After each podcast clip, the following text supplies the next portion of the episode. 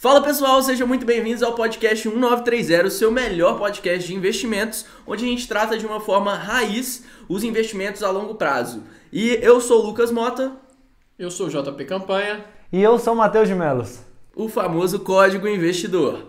Então vamos lá para começar a bater esse papo com vocês. Eu queria suas considerações iniciais, código investidor. Bom, a gente vai descobrir hoje se é possível um investimento ser bom e ainda se desvalorizar. Não sei quanto tempo vocês têm de mercado, de de valores. Alguma vez vocês já viram algum investimento na sua carteira desvalorizar? Ou algum ativo que você estava acompanhando se desvalorizar? Nós já, mas muitas vezes. Fleury. Desvalorização dos investimentos é uma coisa mais comum do que parece e a gente vai discutir ao longo desse podcast.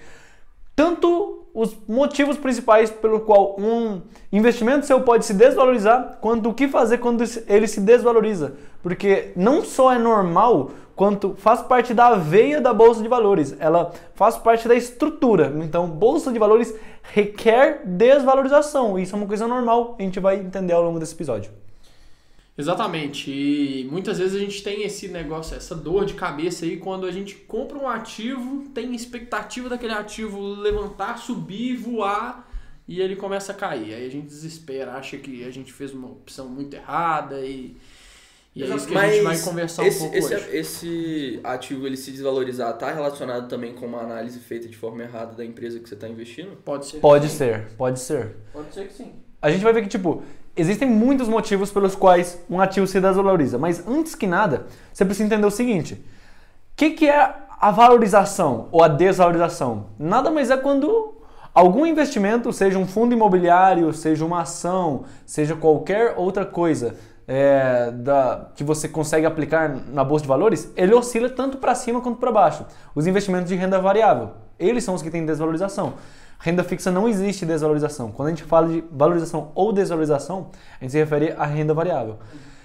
Não existe, até hoje, é impossível ter um investimento que apenas suba, que apenas valorize. Porque chegaria num ponto em que ficaria tão caro você comprar uma ação, tão caro você adquirir um investimento, que o investidor minoritário não teria mais acesso. Então pensa só, se você investisse em um lugar que ele só valoriza, que ele só subisse a vida toda. Vai chegar num ponto em que você não poderia começar, eu não poderia começar, pessoas que tão, têm pouco dinheiro não poderiam começar, porque estaria tudo na casa dos milhões para você investir. E então, seria esse ponto aí que ele pararia de se desvalorizar. Exato, ele, a máquina econômica ela travaria, o que naturalmente faz que, se ela trava, por dizer assim, se ela valoriza no teto, ninguém mais negocia, logo os preços vão cair de novo até chegar num preço que o mercado tende a negociar. Então a desvalorização nada mais é do que um processo natural da bolsa de valores. Se não existisse desvalorização,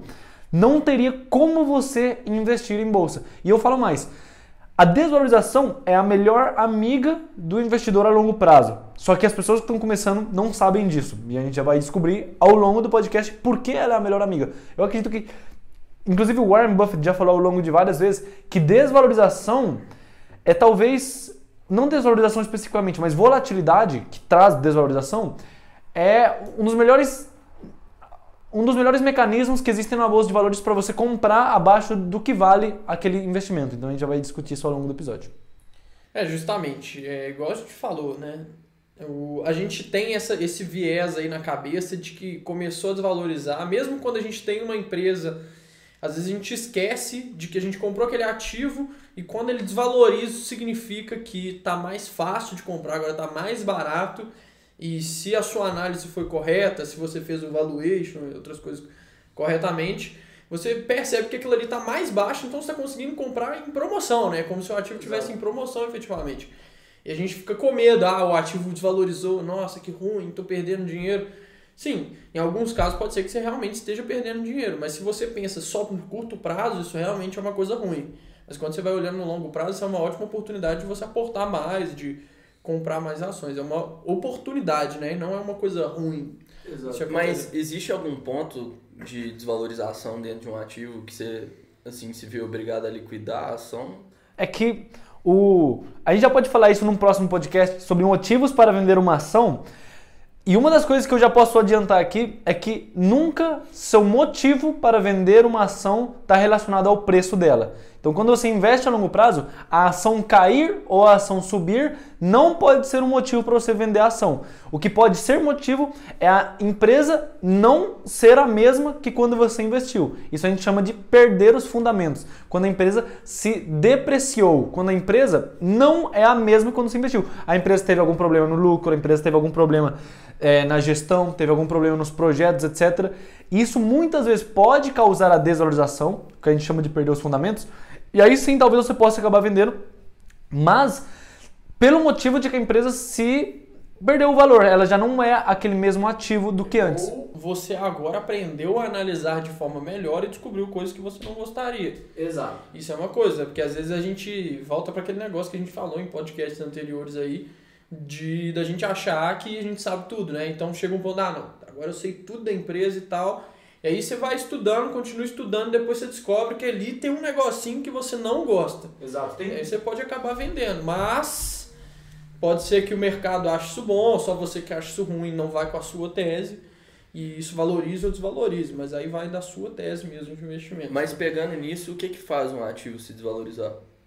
São várias coisas, na verdade. São São, várias vários coisas. motivos. Um dos motivos, por exemplo, pode ser que o ativo ele já se valorizou por muito tempo e os investidores agora, a, a, grande maioria, né, não necessariamente os sardinhas que a gente chama que são a gente, né, as pessoas físicas que estão operando ali na bolsa, quando eles estão realizando lucro. O ativo subiu por muito tempo, aí então por isso eles vão lá vender uma parte para realmente é, realizar o lucro e não perder aquele, aquele lucro que eles já tiveram. Além disso, tem outras coisas, né, atreladas ao próprio ciclo econômico que o país está se desenvolvendo. Chegou, saiu uma notícia que o Paulo Guedes, por exemplo, ministro da Economia, falou alguma coisa e afeta principalmente X setor. A maioria daquelas empresas do setor caem, às vezes o IBOV, né? Às vezes tem empresas que estão. Porque o IBOV nada mais é do que um, é, um grupo de, das maiores ações brasileiras e é a média ali daquel, daquelas ações. Então, quando alguma notícia afeta isso e o Ibov está caindo, aquelas ações que às vezes você tem, que são também do índice, elas provavelmente vão estar tá caindo também. Então a gente tem que analisar. Eu separaria o que, que faz uma ação cair. É, eu simplificaria isso em dois grandes grupos: o que faz ela cair no curto prazo e o que faz ela cair no longo prazo. Uma empresa ou qualquer investimento, quando a gente fala de empresa, eu me refiro a ações, mas pode ser também fundos imobiliários. No curto prazo, Aliás, o que faz uma empresa cair ou subir é a oferta e demanda, né? Mais pessoas querendo vender do que pessoas querendo comprar. Isso é óbvio. Mas o que, que faz mais pessoas quererem comprar e mais pessoas quererem vender? No curto prazo, o que rege isso são expectativas. E no longo prazo, o que rege isso são fundamentos. O que, que é expectativas? Eu já vi muitas vezes empresas terem lucro e se desvalorizarem no curto prazo e empresas terem prejuízo e elas se valorizarem também no curto prazo. Porém, quando você olha no longo prazo, o caminho delas é apenas um. Deixa eu simplificar melhor. Quando uma empresa ela vai mostrar algum resultado ou quando tem alguma expectativa do mercado referente àquela empresa positiva, vamos supor que aquela empresa, o mercado, analistas, grandes bancos esperam que ela em determinado período gere uma receita ou um lucro de 3 bilhões de reais. E aquela empresa foi bem, é, teve um bom ano tudo mais, só que o lucro dela foi 2,5 bilhões. Ela teve um lucro de 2 bilhões e meio, porém abaixo da expectativa do mercado. Neste caso, a empresa, mesmo gerando lucro, ela tende a cair no curto prazo, ela tende a desvalorizar, porque a expectativa do mercado era maior. Eu já vi o contrário acontecer. De a expectativa de uma empresa ser de 1 bilhão em prejuízo, mas a empresa teve 100 milhões em prejuízo. Nesse caso, a empresa tende a valorizar no curto prazo. Porém, no longo prazo, se a gente somar eh, ao longo do tempo, o que vai fazer uma empresa se manter é, sendo um bom negócio ou não é os fundamentos daquele negócio. Por isso que eu falo tanto de que você precisa analisar a empresa como se você estivesse comprando um negócio. Não é eu que falo, mas sim a visão de grandes investidores é que você não pode estar comprando uma ação e olhando apenas para o preço dela. Porque quando você olha só o preço, você não entende o valor que tem naquele ativo. Você não entende, por exemplo, os projetos que ele tem, você não entende o lucro que ele gera, você não entende os funcionários que estão ali trabalhando, o poder da marca da empresa. Então, o que faz um ativo valorizar ou desvalorizar podem ir desde expectativas daquela empresa, naquele período específico, tanto quanto expectativas do mercado em geral. Então, é possível que uma empresa tenha uma expectativa abaixo do que o mercado está esperando, mas ela mantenha sendo um bom negócio, igual eu falei nesse caso da empresa que gera lucro, mas não supra a expectativa, no longo prazo ela tende a ser um bom investimento, porém no curto prazo ela pode acabar se desvalorizando. Eu lembro aqui de um, de um caso que é bem interessante a gente citar, Todo mundo que está escutando ou, ou, nos assistindo pode procurar depois o gráfico da Itaúsa nos 5 anos. E você vai ver que na crise de 2016, ali entre 2015 a 2016, a Itaúsa ela desvalorizou 50%. Então a Itaúsa, por se vocês não sabem, é a empresa dona do Banco Itaú, a que controla o Banco Itaú, entre outras empresas. A holding, a empresa Itaúsa, ela caiu pela metade durante a crise Porém, ela não perdeu os fundamentos, ela não se depreciou. A expectativa do, do mercado era ruim, mercado brasileiro em crise e tudo mais.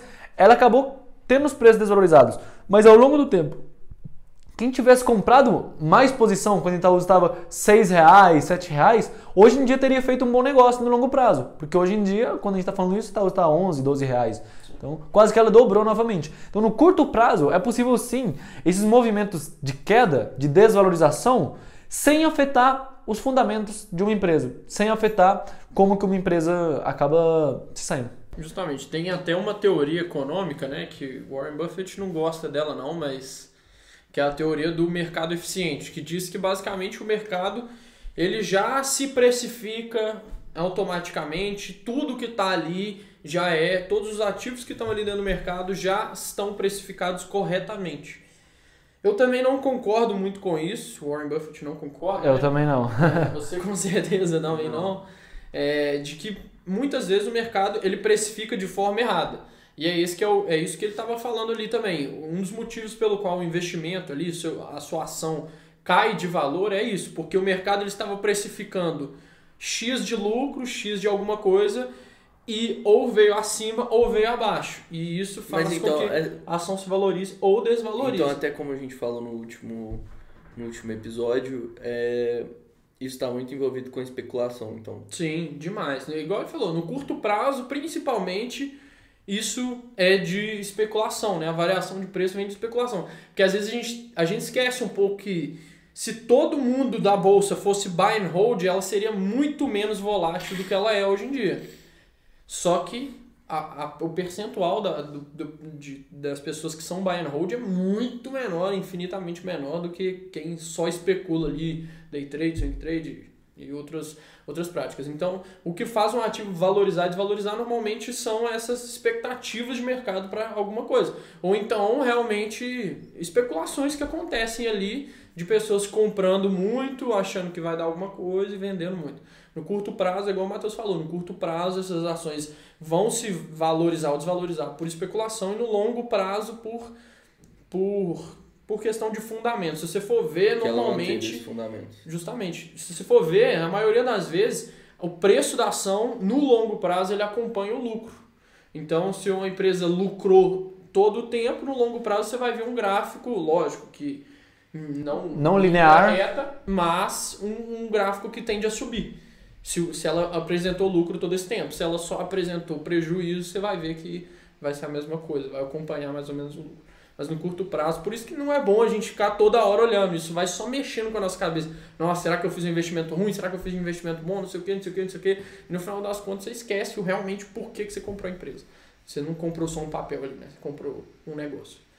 Exato. Inclusive, eu vejo que muitas pessoas, pessoas não, mas investidores estão começando agora um erro que eles fazem, igual de hiperacompanhar, o que você está falando, é dar muita importância a notícias que saem de determinada empresa. E quando você investe a longo prazo, você não pode operar notícias. Você não pode ficar tomar uma decisão de investimento apenas por uma notícia, a hiperacompanhar muito. O que acontece se você ficar acompanhando muito notícias? Tanto vai te dar vontade de vender quanto sair uma notícia negativa da empresa, quando você acompanha Infomoney, Valor Econômico ou esses sites por aí, quanto quando a empresa começar, sei lá, a ir bom e tudo mais, já vai querer realizar o lucro ou acompanhar muito a cotação. Então, comprar quando a ação está sendo muito falada, né? Exato, ou se não, quando tá, tá indo muito bem, tá no teto lá. você vai lá comprar. Isso está muito ligado, é, porque eu estou mencionando de notícias, porque tá, tem a ver com a, essa questão da desvalorização. Porque muitas vezes, muitas empresas são mexidas por notícias, por algum fato relevante que sai da empresa, por alguma matéria de determinado projeto, produto ou concorrente da empresa. Isso no curto prazo afeta o preço da empresa, mas isso não é nenhum motivo para você acabar tomando uma decisão de investimento. As decisões de investimento, você tem que parar de olhar para a bolsa como se fosse um monte de código e sempre olhar como se fosse um negócio. Por mais que, beleza, a gente está com a taxa de juros subindo e não sei o que, e talvez inflação, eu não vejo que, por exemplo, se você tivesse um negócio na sua cidade, você venderia ele apenas porque a taxa de juros subiu. Ou você, você tivesse uma padaria na sua cidade, você venderia ele porque a inflação chegou em 8%? Não. Na maioria das vezes não.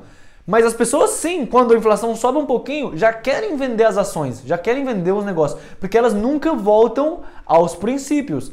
É nada mais uma ação é do que um pequeno pedaço de uma empresa.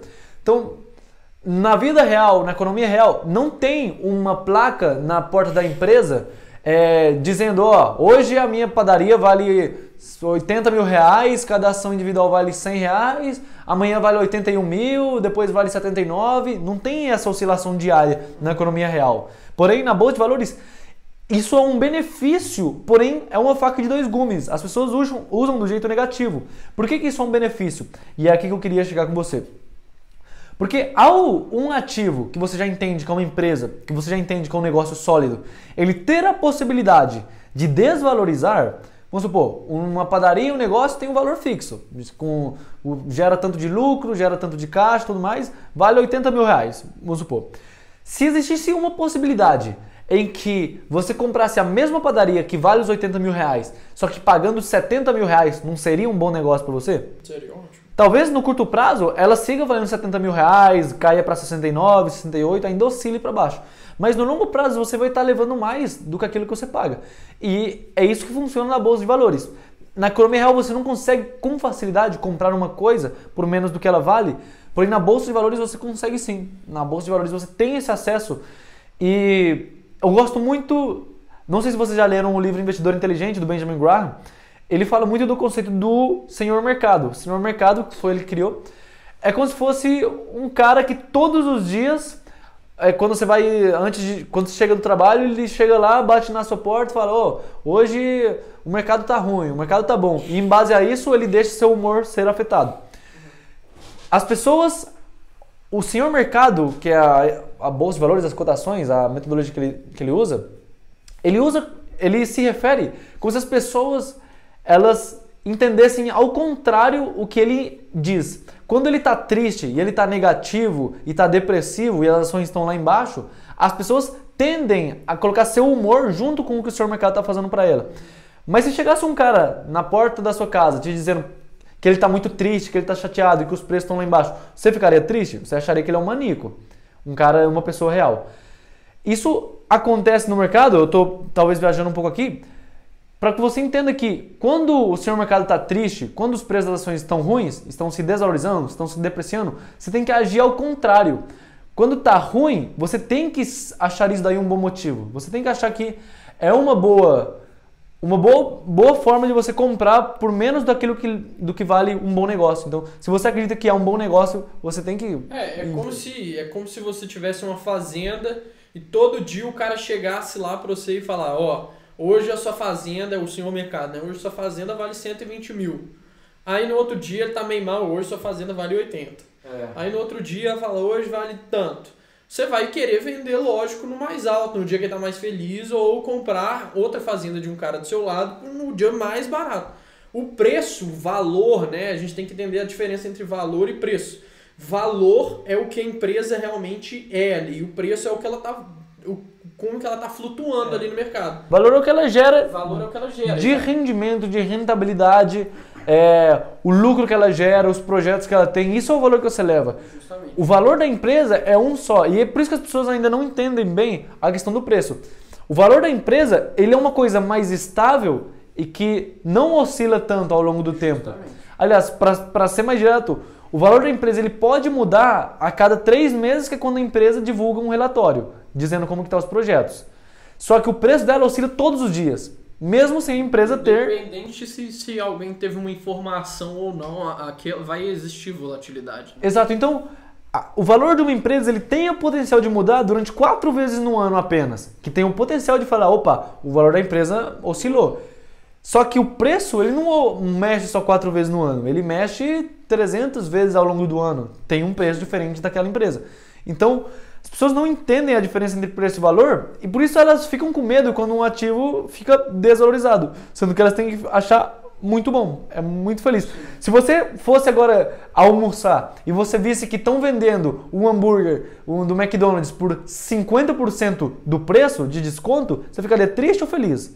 Você ficaria muito feliz. Se você fosse comprar um apartamento e ele está sendo vendido a 50% do valor de mercado, você ficaria feliz da mesma forma. Só que as pessoas ainda não, não caiu a ficha de que ações e investimento em bolsa funcionam da mesma forma que a economia real. Só que elas veem apenas uma oscilação ali na tela e acham que isso é uma coisa ruim. Isso é um negócio até que o Peter Lynch fala, né? Que às vezes o investidor sardinha, o pequeno, ele tem. Ele é, ele é até beneficiado pelo fato dele não ter acesso a tantas informações, justamente porque ele não entra nesse viés de compra e venda, né? Que ele vê ali uma coisa que ele tá vendo todos os dias, por exemplo, uma empresa que ele tá vendo todos os dias, que tá crescendo, crescendo, crescendo, e pelo fato dele não estar tá ali o dia inteiro sendo bombardeado de informação, ah, é bom, é ruim, é bom, é ruim, sei lá, ele acaba comprando um negócio que muitas vezes é sólido, né? E o que, o que acaba ferrando, assim, com o nosso psicológico é justamente isso. É, ter, às vezes ter muito acesso à informação e dar muito ouvidos à informação, ficar vendo a ação subindo e descendo. O Warren Buffett fala pra você não olhar, né? Uhum. Deixa, larga lá. Tipo assim, não é larga também, né? Sempre olhe lá nos, nos demonstrativos e tal pra ver se mantém a mesma tese que você fez. Só que não ficar pensando no- nas volatilidades diárias, assim.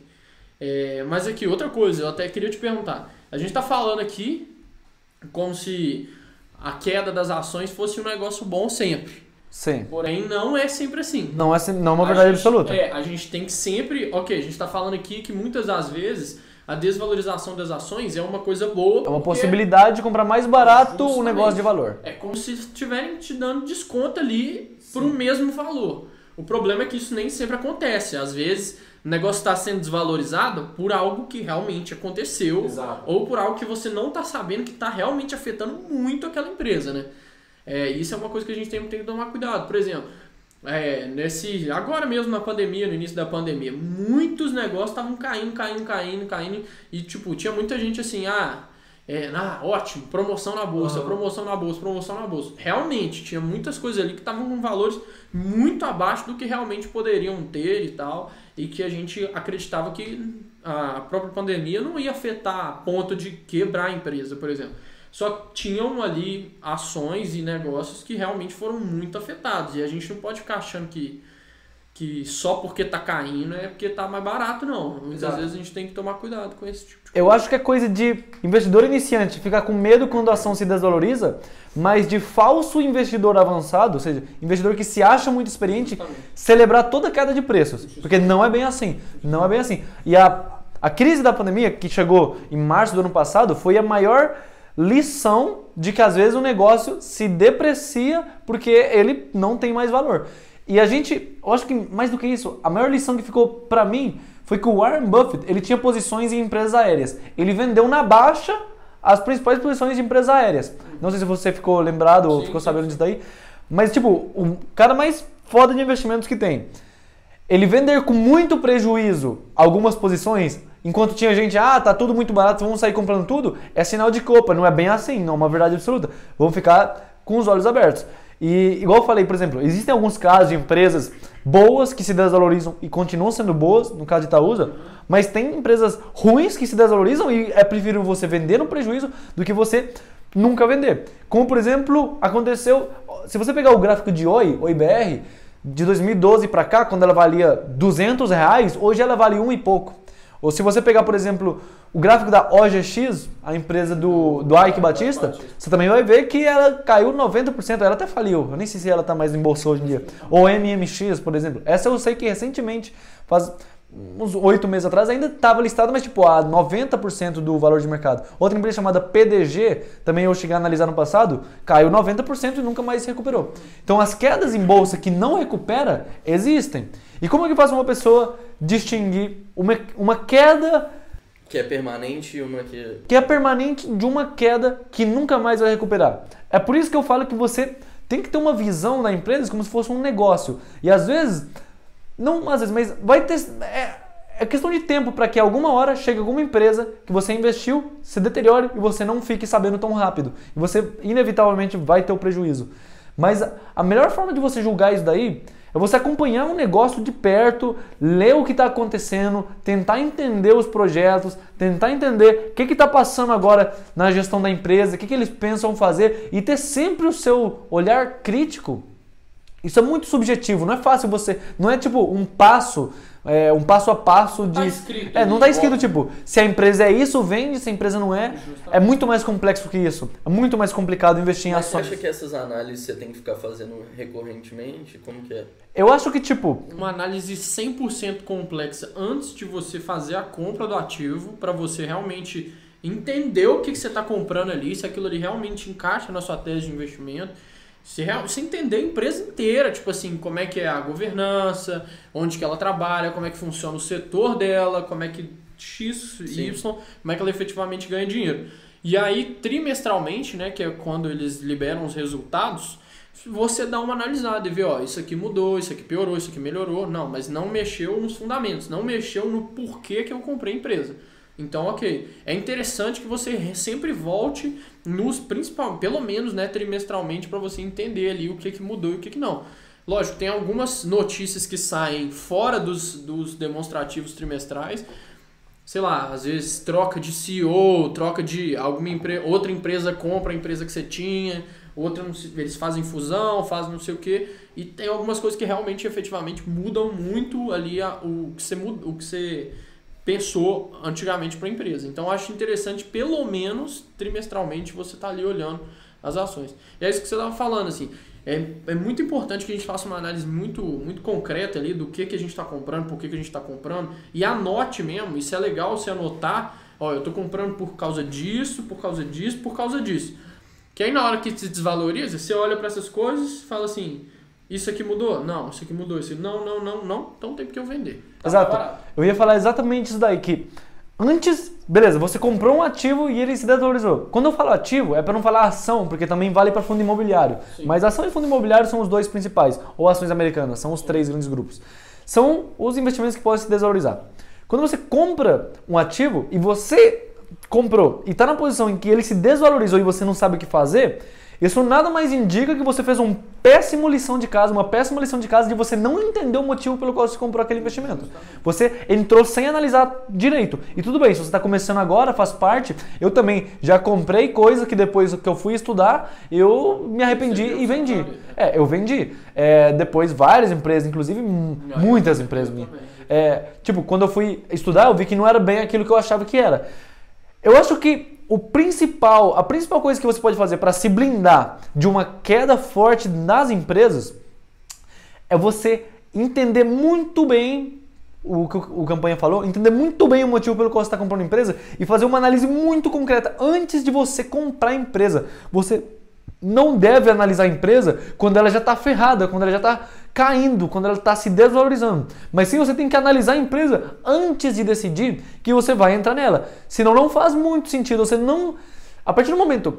Na bolsa de valores, são poucas as coisas que você tem controle. Você não controla o preço, por onde vai e tudo mais, mas você controla a sua análise e o preço que você paga por aquela empresa. São basicamente as duas coisas que você controla.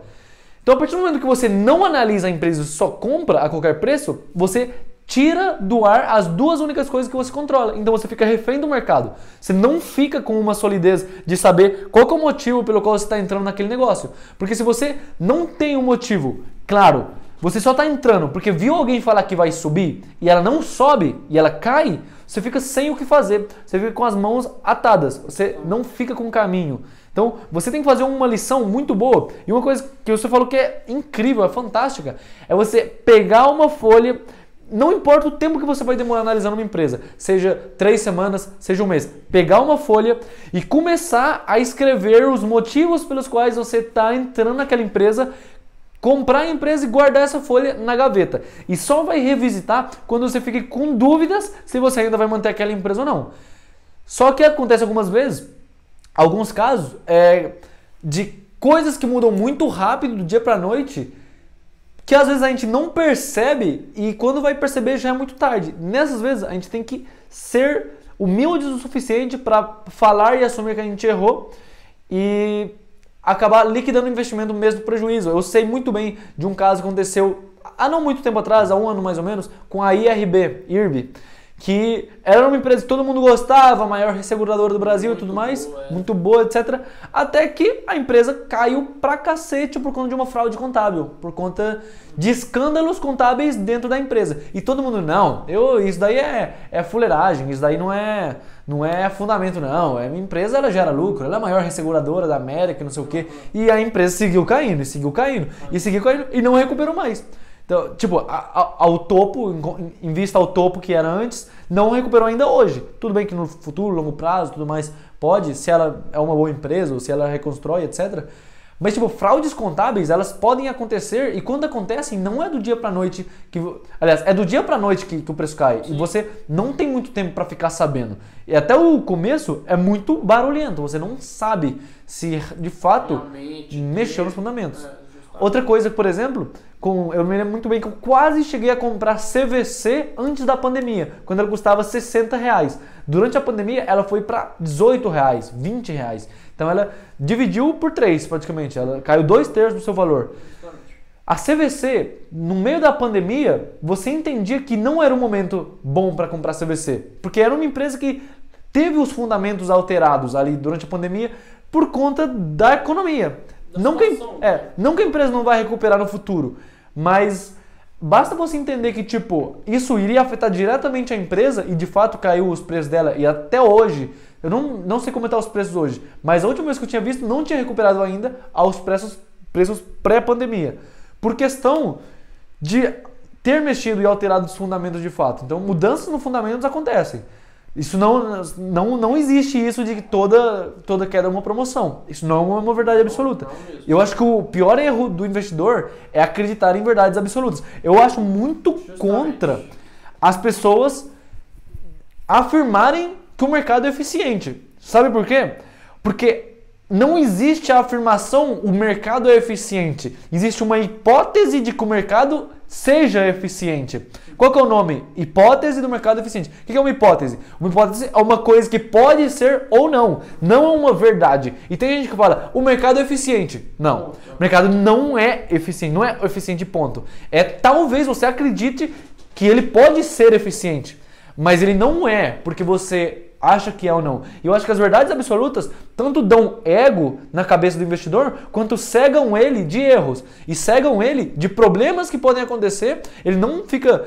Você tem que ser humilde no, na bolsa de valores para você aceitar que você está errado e você não não seguir se fuderam mais. É, eu acho que e isso vai também um pouco, isso pode ser até tema para próximos podcasts da questão dos viés mentais, né? A gente pode Total. até falar porque existem alguns viés que você tem que entender que realmente isso aqui acontece e que você só vai você só vai entender isso quando você realmente entender que isso é um viés, isso é uma coisa que está acontecendo na sua cabeça, é tipo uma crença, né, que você tem na sua cabeça de que toda vez que você que acontece alguma coisa na bolsa, você vai tender a tomar uma decisão justamente por causa desse viés, né, como se fosse um gatilho mental mesmo, né? E sabe o que é foda disso daí? É que tipo, o ser humano, se você for para analisar os vieses, todos os vieses de sobrevivência, por dizer assim, do ser humano, são exatamente tudo o que você não pode fazer para ganhar dinheiro na bolsa. Justamente. Por exemplo, seguir a manada.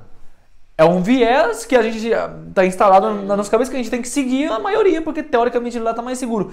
Isso é o que você nunca deve fazer na bolsa.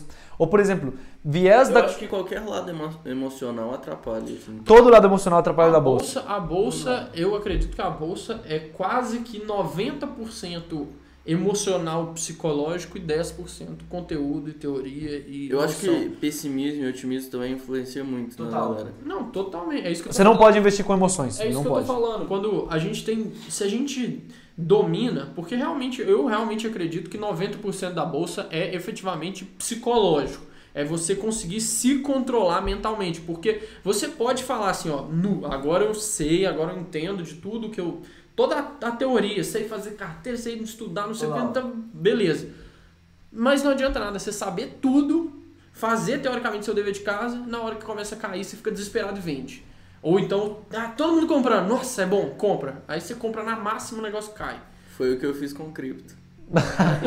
Ou, ah, aquela criptomoeda secreta. É. Vamos lá comprar. Aí quando chega. Estão falando, estão falando dela, você não entende porra nenhuma, só tá comprando o que eles estão falando, e aí. Conta um pouco mais do seu caso com a- essa cripto que você, já que Pô, você eu mencionou. tenho- Eu tenho um grande amigo que também, coincidentemente, é um sócio meu em um, um dos pontos lá, mas não, não é o código investidor, gente. é eu. Aliás, eu falei mal disso né, quando ele me disse que investiu, mas beleza. Bom, esse amigo meu chegou pra mim com uma dica secreta de investimento em uma moeda específica. E no, na semana que a gente comprou essa moeda, que foi o sinal que ele deu pra gente comprar, a gente comprou a moeda. E aí na, na semana seguinte ele se desvalorizou de que era 23 centavos é, a fração lá e desvalorizou pra 7 centavos. Aí, assim, Ela dividiu por três, praticamente. Basicamente. Aí acabou que foi assim, e aí eu, eu entendi também que não existe você fazer nenhum investimento sem você ter é, uma análise sua, pessoal mesmo, sua, assim. Eu acho que em vez de.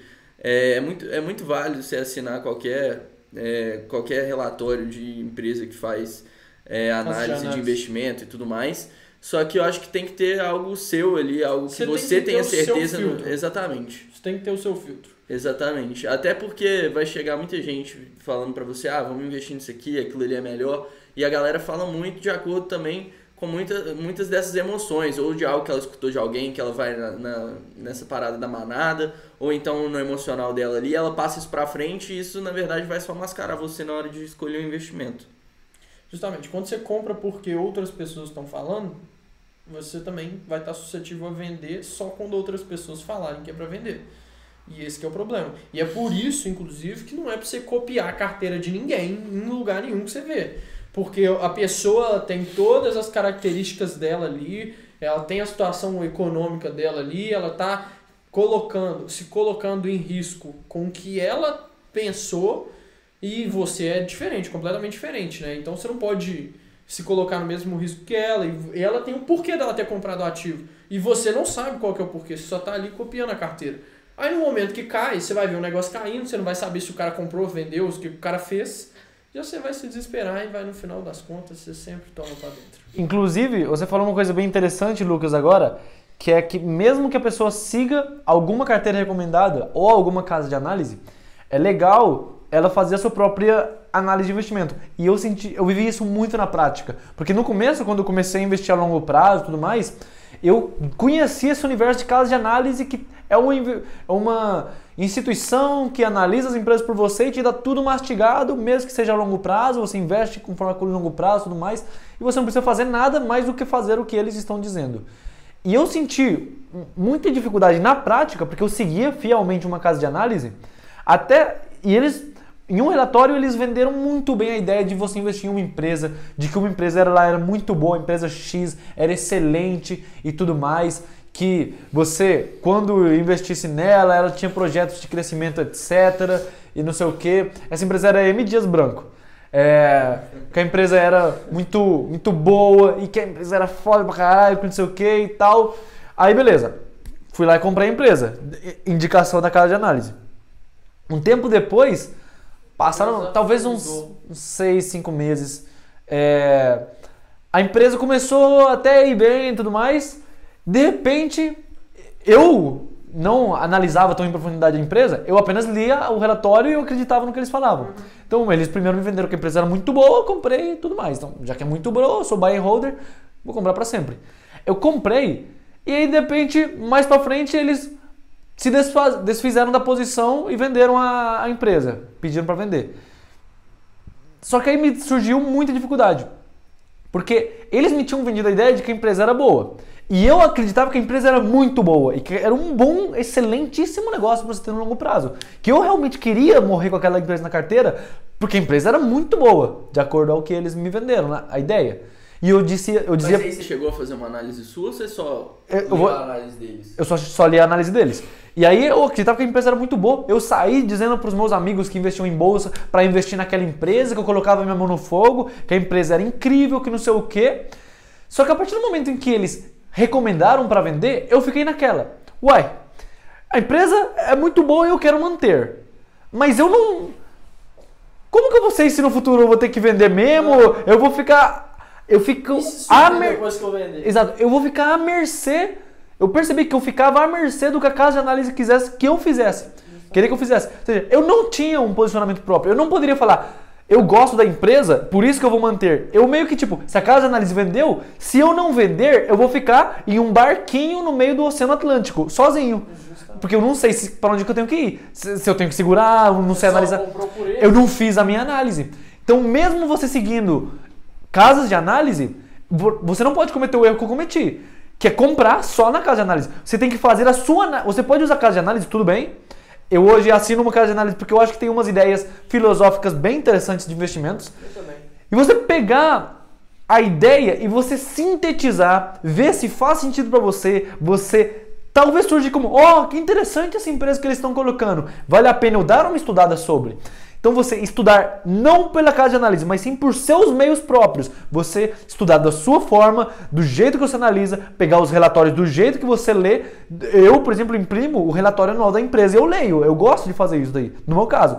Então, é você analisar pegar a casa de análise como uma ideia, mas você fazer a sua análise, ou no mínimo escrever o motivo pelo qual você está entrando na empresa, que eu falo que é o básico do básico.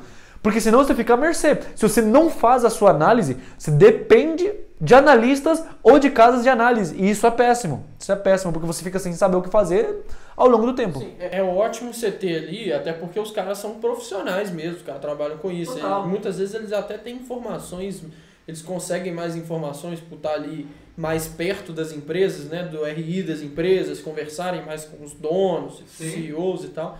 É interessante você ter, porque é até bom, porque você realmente vai ter uma opinião de outra pessoa que tá, teoricamente sabe mais do que você, né? Só que é o que o Matheus falou, não adianta. Você não pode seguir cegamente. Você não, a não ser que assim, no fundo, assim, realmente, ó, eu não quero de jeito nenhum aprender nada de investimento. E aí você compra a carteira recomendada e aí faz, só segue cegamente tudo que eles fazem. Vende, compra, vende, compra. Agora, se você tem muito interesse de saber, de aprender e tal, cara, você tem que ter o seu filtro. Porque eles também erram. Né? Eles também erram. Eles também Mas erram. e aí qual foi a justificativa deles pra vender a Dias Brown? Ah, normalmente é preço, né? Na época era, era por preço, porque ela subiu. é, subiu, Subiu demais. Subiu demais entre aspas. Não lembro se eu comprei a, a 27, 20 e poucos. Ela chegou a 30, 30 Eu alguma tenho coisa. uma que, que tinham, recomendaram vender também, mas por causa de preço. É. Porque tava, falaram assim, não, não ia chegar no, nesse preço de novo, vende enquanto... Mas sabe o que? A casa de análise ela tem um, um conflito de interesse. E aqui, como que ela ganha dinheiro? As- com as pessoas assinando. Como que o assinante fica na casa de análise? Boas recomendações. É. E o que acontece quando você investe a longo prazo? Vamos supor que eles recomendaram uma empresa há 3 anos atrás. A empresa era muito boa, recomendaram para comprar abaixo de 10 reais. Hoje ela vale 30. Todas as empresas da carteira, o mesmo esquema. Recomendaram quando valia pouco, hoje elas valem muito. E eles não mudam a carteira. Você acha que o assinante que vai entrar agora, ele vai seguir com a casa de análise por muito tempo? Se eles manterem a mesma carteira dizendo que não pode comprar aquelas posições porque estão caras? Eles não ficam. Eles precisam girar Você a carteira para dar criar, oportunidade. Você tem que criar. Mas eles, eles, eles, precisam disponibilizam criar... mais de um, um tipo de carteira ou não? Tem. É que, de- é que tem casas e casas de análise. E tem tipos e tipos de filosofias de investimento. Mas eles têm que criar essa dependência sua na casa de análise, né? Porque no momento que você compra a carteira deles à toa, sem entender o porquê mesmo você está comprando, você fica refém mesmo. É isso que ele falou. Assim, você nunca, você, a não ser que você venda tudo. Mas, Mas você, além desse você nunca conflito vai parar de interesse, assinar. além desse conflito de interesse, eles não também meio que manipulam, não? Não. Não, Acho que eles- não, porque são mais têm- regulados. É, eles têm muito, eles são muito regulados, eles não podem, eles não podem ter esse conflito de interesse mesmo, assim, por exemplo. Eles têm uma relação com uma empresa já. Vou dar o exemplo da Suno, né? A Suno tem a tem o fundo lá, tem, o- tem um eles criaram um índice que chama Suno 30, que são os 30 maiores. Eles fizeram os filtros e são os 30 maiores e com alguns filtros ali, é, fundos imobiliários. E aí agora a, a esqueci o nome, é Quilima, né? Quilima. Eles criaram um fundo de um fundo imobiliário que, que chama fundo de fundos, né? Que é um fundo que compra vários fundos imobiliários. E ele replica esse índice que é o Suno 30. A Suno, ela não pode recomendar esse Kizu justamente porque tem esse conflito de interesse. Eles são regulados para isso. Então eles não podem recomendar porque eles têm muita relação com esse Quilima e tal. Inclusive eles participaram lá do IPO disso e tal. Mas eles são muito regulados. Essa parte aí realmente você não precisa preocupar muito, não. Tipo assim, lógico. Que negócio, pode ser que aconteça. Não vou falando que não vai acontecer, não, mas eles são muito regulados. É igual, é igual regras contábeis, né? Não pode, tem várias regras. Eles não podem mentir nenhum número que tá ali. Tem aquela. Tem aquela. As leis de. de como é que chama? Que você tem que falar sempre menor, um número. Ah, tá. Você tem, ele tem uma regra contábil que, em que, por exemplo, você, você lucrou. Você, você- a previsão é lucrar 200 milhões, mas você tem que colocar 195 milhões porque, porque você tem que ter noção de que pode ser que seja menos, entendeu? Então tem outras regras. Aí pode ser que aconteça também, igual o negócio que aconteceu da IRB, que é um, um furo contábil lá e tal. Exato. É, e sobre casos de análise, eu acho que é o seguinte, eu gosto muito de meditar. Algo, não sei se vocês me acompanham, mas de vez em quando eu posto nos stories, etc. É, o print da meditação. Ultimamente eu não tenho meditado tanto quanto eu gostaria, mas eu sou, eu me considero uma pessoa chegada em meditação. Eu gosto da, Meditadora. da- não sou o mais especialista, nem o mais expert, mas eu gosto de meditar. O que acontece com a meditação? E eu vejo isso exatamente com, com investimentos. A meditação, no início, quando você não sabe nada, você baixa aquele aplicativo, que não sei o que, que tem o cara te guiando, aí você começa a falar e o cara fala, fecha os olhos, você fecha. Ah, Respire profundamente, aí você respira. Pense que está passando um laser ao longo do seu corpo, então você Imagina esse laser. Agora, sinta como seu corpo está sendo pesado pela gravidade. Aí vai. Aí, quem não sabe meditar, é muito boa experiência. Mas você medita um pouco, medita mais, medita mais, medita que você uma semana, duas semanas, três semanas, um mês, dois meses, três meses. Cansa. Você não quer escutar um cara falando. Você só quer chegar lá e entrar no seu momento de paz e focar na sua respiração apenas, porque você sabe tudo o que fazer. Aí você escuta uma voz do cara. Ô, é, foca aí no seu peso derretendo, seu corpo tá derretendo. É can, é ruim, não é nem um pouco bom. Pra quem, pra quem é chegado de meditação, eu não aguento escutar uma meditação guiada. Mas pra quem tá iniciando, não consegue meditar sem ser guiada. Justamente. Inclusive você tá começando a meditar agora, né? Você não consegue meditar se não é guiada. É, Eu- é. É, eu não consigo meditar guiado, por dizer assim. Acontece com os investimentos. No início você não sabe analisar empresas. E a casa de análise pode ser uma boa forma de você aprender a analisar as empresas. Mas vai chegar num ponto em que você já não vai aguentar investir por meio de casa de análise. Porque tanto as recomendações deles não vão te satisfazer, quanto as ideias deles não vão te satisfazer. Você vai começar a tomar um caminho de investir por conta própria.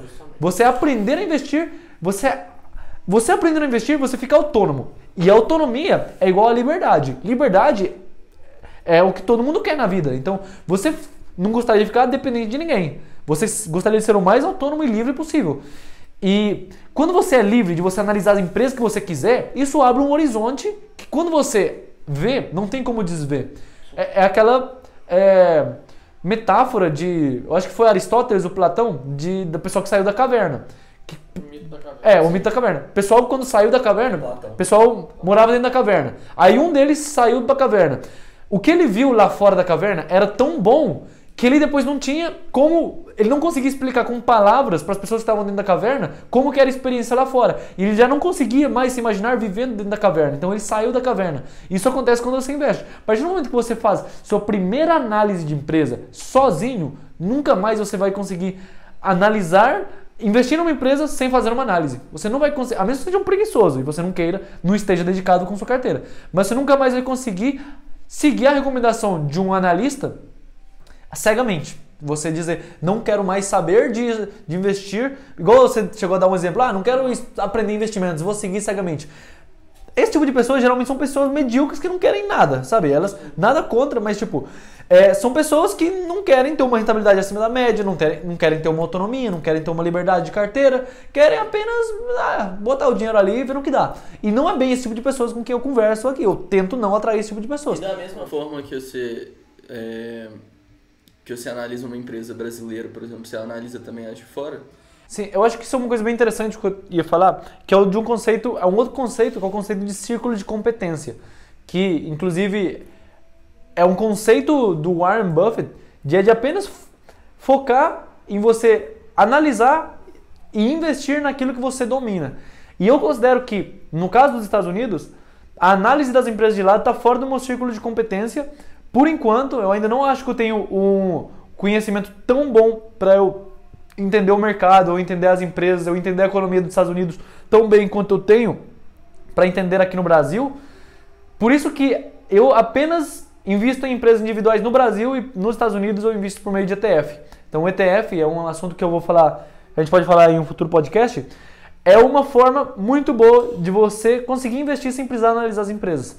Então, no caso dos Estados Unidos, eu ainda não sinto que eu tenho a familiaridade nem a facilidade de analisar como eu tenho com uma empresa brasileira. Então, eu priorizo meu, minha energia de análise em empresas que eu tenho um controle talvez maior, que eu entendo, consumo o produto mais frequentemente, que eu consigo entender como que ela funciona, consigo entender para que tipo de pessoas ela vende, classe social, etc. Como que ela vende, consigo ir na loja fisicamente. Apesar que hoje em dia nos, as empresas americanas também estão presentes no nosso dia a dia, né? Aqui está, por exemplo, Apple, etc. Apple aqui e outras grandes empresas, Facebook está ao nosso redor, Amazon, Adobe, que a gente usa pra caramba aqui, inclusive a gente vai editar o podcast com Adobe, que é uma empresa que eu queria analisar. Mas em geral, empresas americanas é um outro assunto e eu ainda não analiso individualmente. E você? Você Eu, eu invisto em empresas americanas, mas eu, eu acredito. Mas por meio de ETF ou não? Não, não. Quais empresas você tem? Eu tenho ETFs, eu tenho ETFs lá fora, é, eu invisto só lá fora. Eu tenho ETFs lá fora, só que eu também tenho empresas físicas, eu compro empresas um por um. É, eu acredito que é muito parecido, é muito parecido. Tem algumas coisas diferentes da- das normas contábeis mesmo, é, que você tem que saber antes. Eu tinha feito tipo um, um cursinho, um curso pequeno a, a respeito disso, para entender o que, que eles apresentam diferente. Mas no geral, assim, é, eu, eu acho que é muito parecido, sabe? É, mas eu tenho Facebook, eu tenho Google, é, eu tenho Johnson Johnson, E tenho, qual que é a próxima empresa que você vai analisar, eu tenho Berkshire, né? Lógico. Exato. Eu tô tentando analisar lojas Renner, é, lojas Renner já tem, Localiza, é, e, e a outra empresa que eu tava analisando, que eu tava com vontade de analisar, é a Melius, Cash 3. Aham. Melius é empresa, inclusive, mineira aqui. É, são as duas empresas que estão no meu radar de análise. A minha análise de empresas, ela demora muito de fazer. Ela demora de três semanas a, um me- a mais de um mês. A- já chegou empresa que quando não estava tão dedicado, chegou a demorar mais de dois meses. Por quê? Porque a minha análise de empresas é eu de fato entender a empresa. Então eu leio o relatório anual, eu leio o estatuto social da empresa. Talvez é talvez não é eficiente ou do jeito que muitas pessoas fariam, mas é o jeito que eu gosto de fazer. Eu gosto de entender o negócio como um negócio. Então, às vezes a minha análise demora um pouco, então eu tenho que ser bem mais seletivo nas minhas empresas para analisar, porque eu não consigo analisar tantas em profundidade, mas eu consigo sim bisolhar por cima várias empresas. É, mas em profundidade que eu pretendo analisar é a Melius e a Localiza, que inclusive logo mais vou disponibilizar no Código 930 as análises. Show de bola, show de bola. Então, fazendo um resumo geral, a gente falou nesse episódio aqui de desvalorização dos ativos, falamos também de como analisar uma empresa, não aprofundadamente, mas falando também É, por Da cima importância, né? da importância também. E eu queria suas considerações finais, JP Campanha. Olha, eu acho que pra gente, se a gente fosse fechar esse podcast, eu acho que você teria que ter algumas coisas em mente. Uma delas é, sempre faça uma análise muito concreta de o porquê que você está comprando. Dessa forma, tente anotar, né, sempre o porquê, porque dessa forma, quando o ativo desvalorizar, você vai saber, você vai poder olhar lá e realmente ver se os motivos pelos quais você comprou foram afetados. Se eles não foram afetados, não tem por que você vender. Muito pelo contrário, tem até mais chance de você comprar porque eles estão mais baratos. Outra coisa é você sempre, sempre, sempre, sempre pensar em comprar é, as ações com a mentalidade de se virar sócio das empresas. Comprar empresas e não comprar papéis ali na, dentro da bolsa. Porque dessa forma você realmente vai ter uma noção maior de valor e entender, buscar entender isso. E buscar também fugir um pouco desses viés de manada, né? De ah, fazer as coisas que está todo mundo fazendo. Nem sempre essas coisas são coisas racionais. A maioria Exatamente. das vezes não. É, a principal... Seja ganancioso quando os outros uh, já, já diria o bom Buffett. Eu, a principal lição que eu, que eu, que eu diria para quem está nos escutando ou está nos assistindo levar é que nunca venda um ativo apenas por conta do preço, sem analisar o que está acontecendo por trás o preço dele subir ou cair não é nunca vai ser um motivo para vender. Inclusive a gente pode fazer um podcast sobre quando vender os ativos, mas o preço não é motivo, nunca pode ser, nunca será. Apenas o preço não é. Quem apenas é, usa o preço para vender são especuladores, e aqui a gente fala de investimento. Investimento não é por preço que se mexe. E pegue todos os vieses psicológicos que fazem o ser humano sobreviver até hoje. Quais? Seguir a manada, é, talvez estar com pessoas, viés da confirmação, que é de você sempre confirmar suas, suas próprias suas teses, próprias teses é, olhando os pontos positivos e tudo mais. Pegue todos os viés mentais, psicológicos e cognitivos, mapeie eles e use todos eles ao contrário. Se você fizer tudo ao contrário, eu tenho muita certeza que você vai ter mais sucesso na bolsa do que pessoas que seguem esses vieses. Não é fácil, não, nem um pouco, mas Exato. Não, é, não é uma coisa simples. Mas, tipo, não siga a manada. Isso parece fácil de falar. Quero ver depois aplicar. Quero ver todo mundo comprando aquela criptomoeda secreta e você não comprar. É. E evitar que as emoções. Evitar as emoções. Jogue as emoções de ganância e de medo no lixo, nos investimentos. Seja o mais racional possível, porque é isso que vai definir se você vai ter ou não um sucesso no longo prazo. Show de bola, show de bola. Vamos finalizando mais um episódio aqui do podcast 1930. Se apresentem aí pro. Vamos deixar também os Instagrams agora. Meu Instagram é lucasmota com KZ. O meu Instagram é jpcampanha. E o meu é código investidor. E assim a gente vai finalizando mais um episódio. Nós estamos disponíveis em todas as plataformas digitais para você ouvir o seu podcast. Lembre-se também de compartilhar esse podcast com seus amigos que gostam de investimentos, curti-lo e até o próximo episódio. Exato. Estamos no YouTube, em todos os podcasts, qualquer lugar, depois é só compartilhar lá.